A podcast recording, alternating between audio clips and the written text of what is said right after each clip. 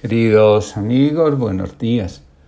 Con el deseo de que este nuevo mes traiga gracia y bendición para todos, les comparto la reflexión del día de hoy titulada El apego.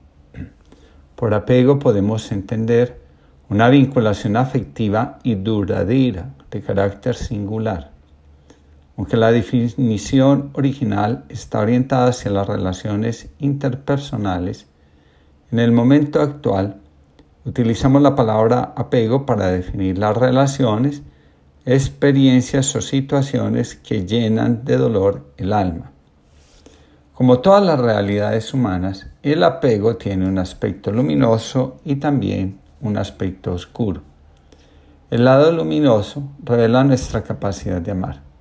El lado oscuro nos revela el apego como fuente de sufrimiento, como nuestra resistencia a fluir, o nuestra oposición a ser. En la espiritualidad se habla de apego como el obstáculo para conocer y seguir la voluntad de Dios. La espiritualidad nos enseña a disfrutar de las cosas, a verlas como parte de nuestro crecimiento. Ahora, aferrarnos al disfrute se convierte en un obstáculo. Muchos viven convencidos que las cosas que existen deben proporcionarnos placer continuamente. De lo contrario, carece de sentido que hagan parte de nuestra vida. Así, en lugar de disfrutar las cosas de la vida, abusamos de ellas. Dice un filósofo, hoy la gente se autoexplota y cree que se está realizando. Las diferentes corrientes de la espiritualidad nos van a insistir en la necesidad de aprender la moderación del deseo.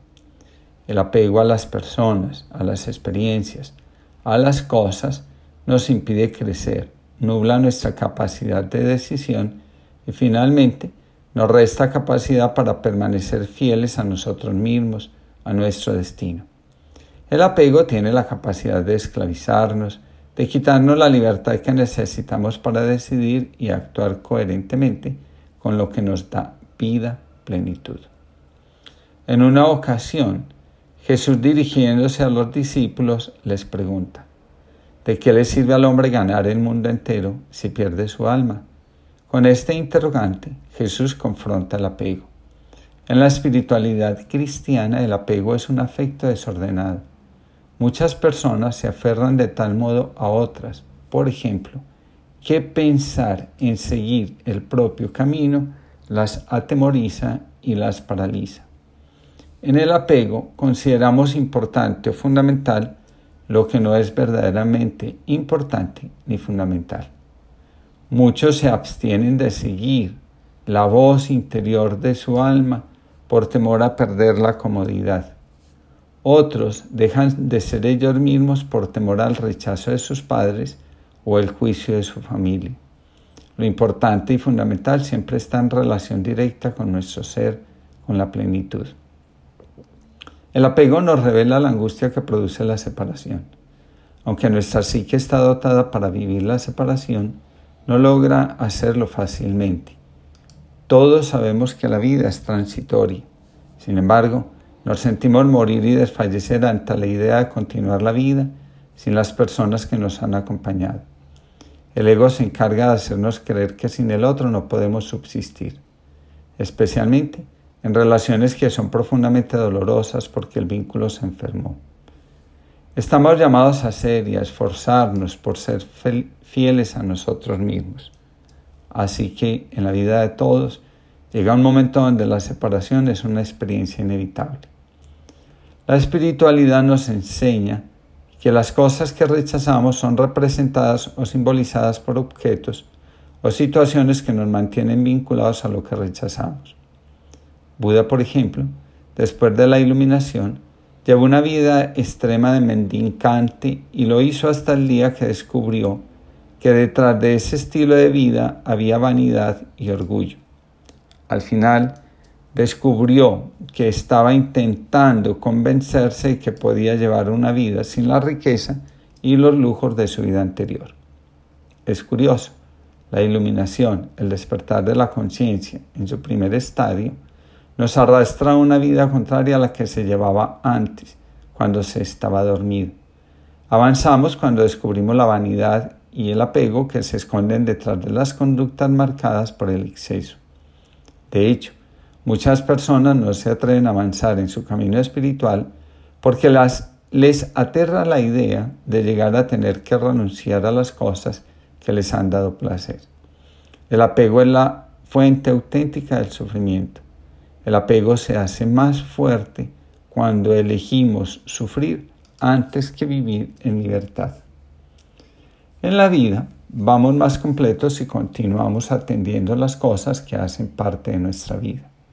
Mark Epstein cuenta que al principio Buda creyó que la vida de padre era un obstáculo para su camino. Hizo lo posible por desatenderse de ese asunto. Al final, descubre que aquel abandono es la actualización de su propio trauma. El niño que fue abandonado por su madre, ahora abandona a su propio hijo. La retraumatización duele más que el trauma.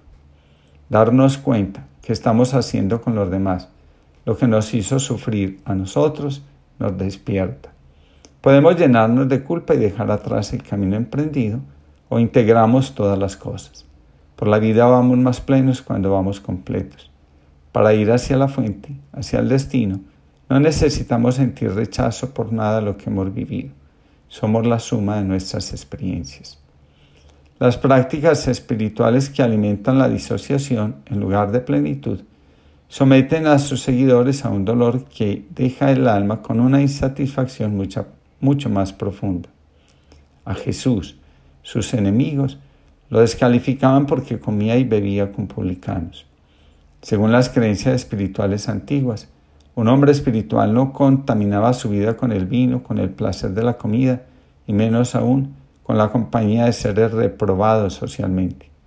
A pesar de las críticas, Jesús sigue compartiendo con ellos. Hacer sentir a los demás el rechazo que hemos sentido antes en nuestra vida, en lugar de paz, traen tranquilidad. Mark Epstein nos dice, Buda, después de estar con los mejores maestros de meditación de su tiempo, y de alcanzar a callar su mente, y alcanzar estados de unión y difusión con las cosas. No podía abandonar el sentimiento que le recordaba que estaba haciendo lo mismo que su madre. En realidad, sin ser su intención, estaba cultivando el sufrimiento y reproduciendo el abandono que había sentido por parte de su madre. No se trata de anhelar la morada de Dios dejando detrás de sí las preocupaciones terrenas. La disociación, en lugar de ayudarnos a crecer espiritualmente, nos estanca y llena de vanidad. Después de tomar conciencia de lo que estaba haciendo, Buda se fue al otro extremo, al de la automortificación. Una comprensión distorsionada del negarse a sí mismo, exigida por Jesús a sus discípulos, puede llevarnos a alimentar creencias de autosacrificio. Los que seguían a Jesús seguían ocupados de sus tareas como esposos y padres. Jesús nunca le exigió, por ejemplo, la separación de su mujer y de su familia a Pedro. Es más, Jesús visitaba frecuentemente la casa de Pedro, donde también vivía, según la costumbre de la época, la suegra. Creer que somos mejores o más espirituales porque nos imponemos los sacrificios y renuncias termina convirtiendo nuestro camino espiritual en orgullo y vanidad. Ante el apego, el desapego es la auténtica respuesta al llamado de la vida de crecer espiritualmente. Que todos tengan una linda jornada y que este nuevo mes traiga, de nuevo lo repito, mucha felicidad y abundancia.